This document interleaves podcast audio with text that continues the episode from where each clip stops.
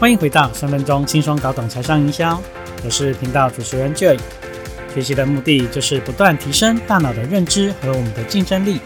在这里，透过将我所看到、阅读、吸收的知识分享给大家，就好像补充高浓缩的知识维他命，为你带来满满的能量。欢迎大家收听今天的节目。如果你还没有订阅这个频道，你可以追踪订阅，并且分享给你身边的朋友。好，依照惯例呢，节目开始前先做个免责声明。这个频道啊所分享的内容都是我个人的立场，我纯粹站在一个分享的角度，不一定所有的资讯都适合你。在这里，我们可以一起学习，一起脑力激荡啊！只要其中有一个观点可以帮助到你，获得启发，就很值得喽。今天要跟你分享的主题是打造个人品牌系列单元，如何输出有料的内容。在上一集的节目当中。我们提到了啊，如何创造一个吸睛的标题啊？虽然说这是一个打开文章的首要关键，但是啊，有料的这个内容啊，才是建立个人品牌成功最主要的因素。所以你一定要记得，没有料就没有品牌。好，OK，呃，不知道你有没有这样的经验哈？就是很想写一篇文章，但却不知道该怎么开始啊？又或者说，诶，我没有东西可以写嘞。到底要上什么地方找这个素材的经历呢？哈，我想身为一个自媒体的工作者，哈，最重要的就是源源不绝的创作了。但是啊，究竟该怎么样才可以有源源不绝的灵感啊？总是有题材可以写，总是有主题可以做影片呢？哼，首先，呃，我想说哈，呃，不管是你想要写文章，或者是发一段语音啊，还是拍视频。这个原创需要的素材想法，它是最重要的。好，这个脑袋里面如果说没有这个知识的储备，是写不出东西来的。好，那当你开始准备写作的时候啊，我建议你啊，呃，专注一个问题就好啊。你可以问问自己，我现在可以想到什么这个问题，然后呢，就可以先把你想到的答案全部都写出来啊。这个是一个非常简单，但是却很有效的方法。好，那或许啊。呃，这个时候的想法都比较片段啊，没关系，想到什么关键字或关键句就把它记录下来。好，你要知道哈，要写出一篇文章，我们真的不需要拥有像这种畅销书作家这样的写作技巧，我们只要先学会怎么把自己想说的东西写出来就可以了。而且这个自媒体呃这个领域啊，啊，它就是一个长时间输出的过程，所以。我们要去建立个人的知识 IP 啊，要对自己的生活跟写作的领域保持一个高度敏感的这种态度。好，那在平时跟他人交流啊、聊天的时候啊，如果说涉及到自己要写作有关的内容啊，你就可以及时的把它记录下来。当然，这也是你创造素材的来源。写文章并不是一件难事，嗯，不过如果说这个文章是要公开，想要吸引大量的阅读者。那文章的结构、用字遣词，呃，正确性，那就不容忽视喽。好，你现在一定在想，哎，Joy，你说的这些我当然都知道啊，但就是没有方向啊，不知道文章该怎么写。没关系啊，今天我会告诉你，我平常是如何收集灵感、准备主题，并且呢，转换成一篇吸睛的好文章，透过三阶段的写作流程啊，解决。每当我要写内容的时候，可能会面临的这个题材干枯，或者是没有想法的问题。首先呢，我们必须要掌握两件事。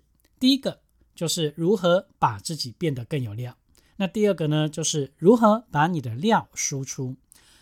那我们先来谈一下如何把自己变得更有料。好，那记得在读书的那个时期啊。我常常听老师说一句话哦，啊，拿出本子记好笔记啊，将课上的这个重要知识点记录在笔记本上，课后啊比较好去及时的复习。那同样的，我们要朝自媒体人迈进啊，也需要收集很多的写作素材。这个素材呢，就是自媒体人的第二个大脑知识库。所以，我们平常就常常把自己的各种片段啊、想法写下来。这样有一天，当自己写不出东西的时候啊，只要你去搜寻一下这个知识库，说不定啊，就有很多的片段可以激发灵感，就可以把自己的文章架构起来了。我个人习惯使用手机里面的笔记本，哈，把我看到的资讯啊，分门别类的，就是及时做一个记录。因为啊，有时候一个念头或是一个想法，好，我就可以很快的把它记录下来。呃，用手机记录对我来讲是最方便的工具啊，可以把所想到的观点啊，好，把它做成电子档，那也不用担心遗失找不到。那第二个，我们来谈谈怎么样把取得的料再输出。好，在这边我们来谈三个不同的概念。那第一个概念呢，我们要懂得一篇文章的架构啊，就像我们要盖房子啊，要有这个建筑的蓝图嘛。那写文章就是要有所谓的思维导图啊。那这些思维导图，像是起承转合啊，五 W E H 啊，天地人，这些都是架构文章的方法。那就以自己最常使用的写作方法，就是运用天地人的方法。那什么是天地人呢？哈，就是开头要有为之一亮的金句啊，这就是天。那什么是地？地就是一个结尾啊，必须要有一个建议性的结尾啊，像是呼吁行动啦。那人就是你的观点。那文章中间的叙述啊，可以启发性的内容，好，这些就是一篇文章的一个基础架构。除了了解文章的架构，呃，一篇好文章也要善用图像啊，因为图文并茂的内容啊，啊，更容易抓住读者的眼球。那图片的来源其实很简单，呃，在网络上有很多没有版权限制素材的图库啊，这里面的图片呢，都是可以让你任意使用的。那最后就是要有金句。京剧就是要让读者感到珍贵的话，哈，让人听了醍醐灌顶的，就叫做京剧。那京剧从哪里来呢？啊，当你看电影的时候啊，或者是电视频道说的某一句话特别震撼你，或者耳目一新的一句话，你就可以直接收录在手机里面啊。又或者是说，看到哪一篇文章中啊，别人引用的一句名人名言特别好啊，即使现在对你没有用。也可以呢，呃，把它记录到你的手机的记事本里，说不定呀，哪一天你写的什么文章就可以用得上。好，然后我们可以每天抽一点点时间啊，把这些碎片化的素材全部整理进你电脑中的文件夹啊，就这样子日积月累，你的这个写作素材就多了这么一个精具的文件夹啊，绝对会为你的写作啊带来一臂之力。那京剧像是哪一些？好，比方说，人生就像巧克力啊，你永远不知道会得到什么。好，我们就可以把它改编一下。人生就像游泳池，你要选择一辈子在池边戏水，或是勇敢跳下水道比赛。好，你看这样子是不是就被改编过来了呢？所以啊，你要学会去创编符合自己属性的京剧啊，应用在文章里面。第二个概念是你要学会引用啊。平时我们就要收集这方面的素材啊，就好像说我们要制作一个美味的蛋糕，呃，需要面粉、砂糖、鸡蛋啊，很多的食材啊。比方说，呃，我们要写关于一个人旅行，你就可以引用呃村上春树的话。好，我不确定为什么而去，这正是出发的理由。好，你看这是不是就是一个很好的引用呢？那第三个概念呢？啊，你要拥有个人的观点。啊，因为每一个想法背后都不是偶然的啊，那是很多的学习跟努力所换来的。所以建立自己的观点啊，不是在工作中做了什么，而是在工作之外，你从生活中累积了什么。所以个人的观点就是你文章风格灵魂的所在啊。如果呃越有个人的观点，当然就越具魅力。好，掌握了这两件事情之后，接着我要跟你分享五个。让你题材续航力不断线的灵感收集法。第一个就是确认主题，哈，我们每周可以进行二十分钟的脑力激荡啊，你可以去想一想啊，这一周你阅读了哪些资讯，经历了哪些事，随身记录了哪些灵感，这些都是你可以当成主题来使用的素材。那第二个呢，就是寻找季节性、热门或时效性的主题。我们要建立一个习惯哦。呃，你千万不要时间到了才开始想要做什么，而是要有技巧跟策略啊。先把你的这个行事历摊开来啊，看一看下一周啊、下个月啊，甚至这一季有没有什么特别的节日，那或者是当时可能会产生哪一些热门的话题。那一旦你收集到这些资讯啊，你就可以立刻把它记录下来啊，让你的灵感素材好库存满满。好，那像我自己记录的方法。啊，使用的工具就是用 Evernote 啊，就是印象笔记啊，跟有道云笔记。好，那第三个呢，就是旧文的延伸跟修改你可以把旧有的这个内容做延伸啊、修改，或者是整理出啊有相关但是不同切入点的文章。好，那具体我们要怎么做呢？好，第一个，你可以以不同的观点切入同一个主题。那第二个，你可以把曾经热门的文章进行相关的延伸。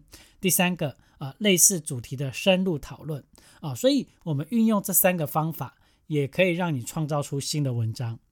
那第四个啊，就是直接开口问啊。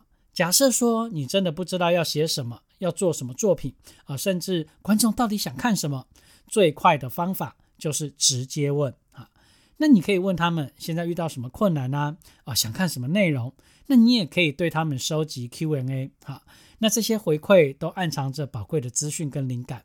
那透过聊天对话，有时候啊，就会让你有意想不到的启发哦。那第五个，我们可以到相关的这个社群或者是论坛来做观察。你可以去追踪已经在那个领域做得不错的人，那他们的频道啊，或者是网站啊，看看他们的粉丝留言跟提问啊，你可以在上面看到他们的一些回馈啊。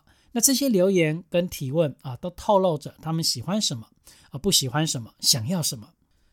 刚刚啊谈到的方法，给了你一些可以进行的方向。那接着呢，就也就在告诉你。可以去哪里找题材吧？好，我自己目前使用网络搜寻的习惯中，呃，Facebook 是我收集资料的来源之一。那我会加入一些相关的社群啊，或者是粉丝页。那更多的时候啊，我会使用 Google 哈去搜寻各种我想知道的内容。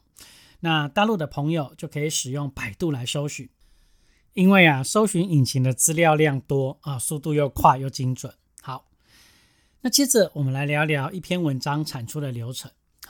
那这个流程呢，就是先确认主题，再收集素材，然后过滤素材啊，并且挑选出这一次我们要使用的素材，最后啊，做好文章的大纲规划。好，所以当我们确定要把某一个素材变成一篇文章，或者是说呃，经由这个素材联想到新的题目的时候啊。就要开始进入文章的草稿啊，大纲拟定的流程。我就是利用这样的方法啊，开始真正的慢慢去拼凑出一篇文章。然后呢，等到觉得差不多的时候，就开始整理写作大纲，把上面一些琐碎的想法进行编排啊、整理啊，啊，最后重新排序啊，变成一篇文章的大纲。好，清楚流程之后，我们再来聊聊到底我们这个文章要怎么写。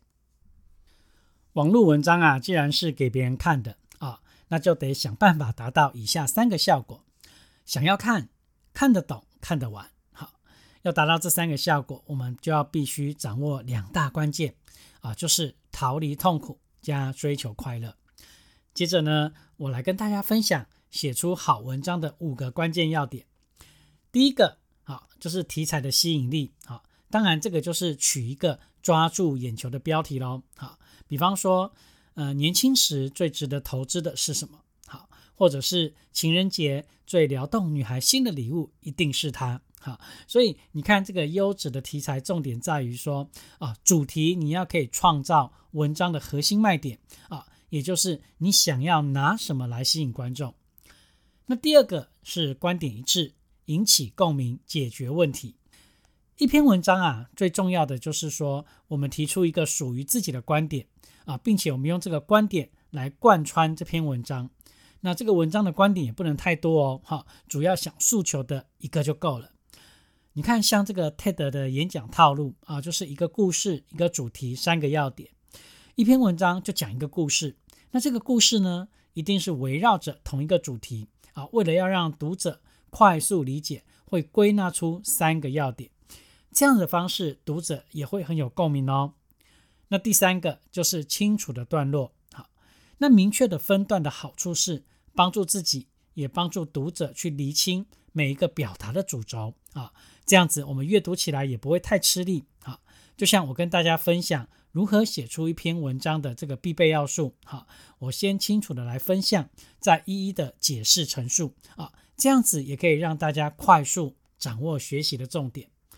那第四个就是删掉赘字啊，跟修改错字。好，那最常见的赘字包括然而啊，还有以及不过但是啊等等的这些连接词，好，那这些连接词就容易混淆因果的关系，好，那当然其他像是语句上的意思，这个模糊的字词啊，啊也要特别的留意啊，比方说想要保持健康，每天尽可能必须要喝至少两千 CC 的水，你看这个尽可能跟必须啊出现在同一句话的时候，你会让人家摸不着头绪，哈。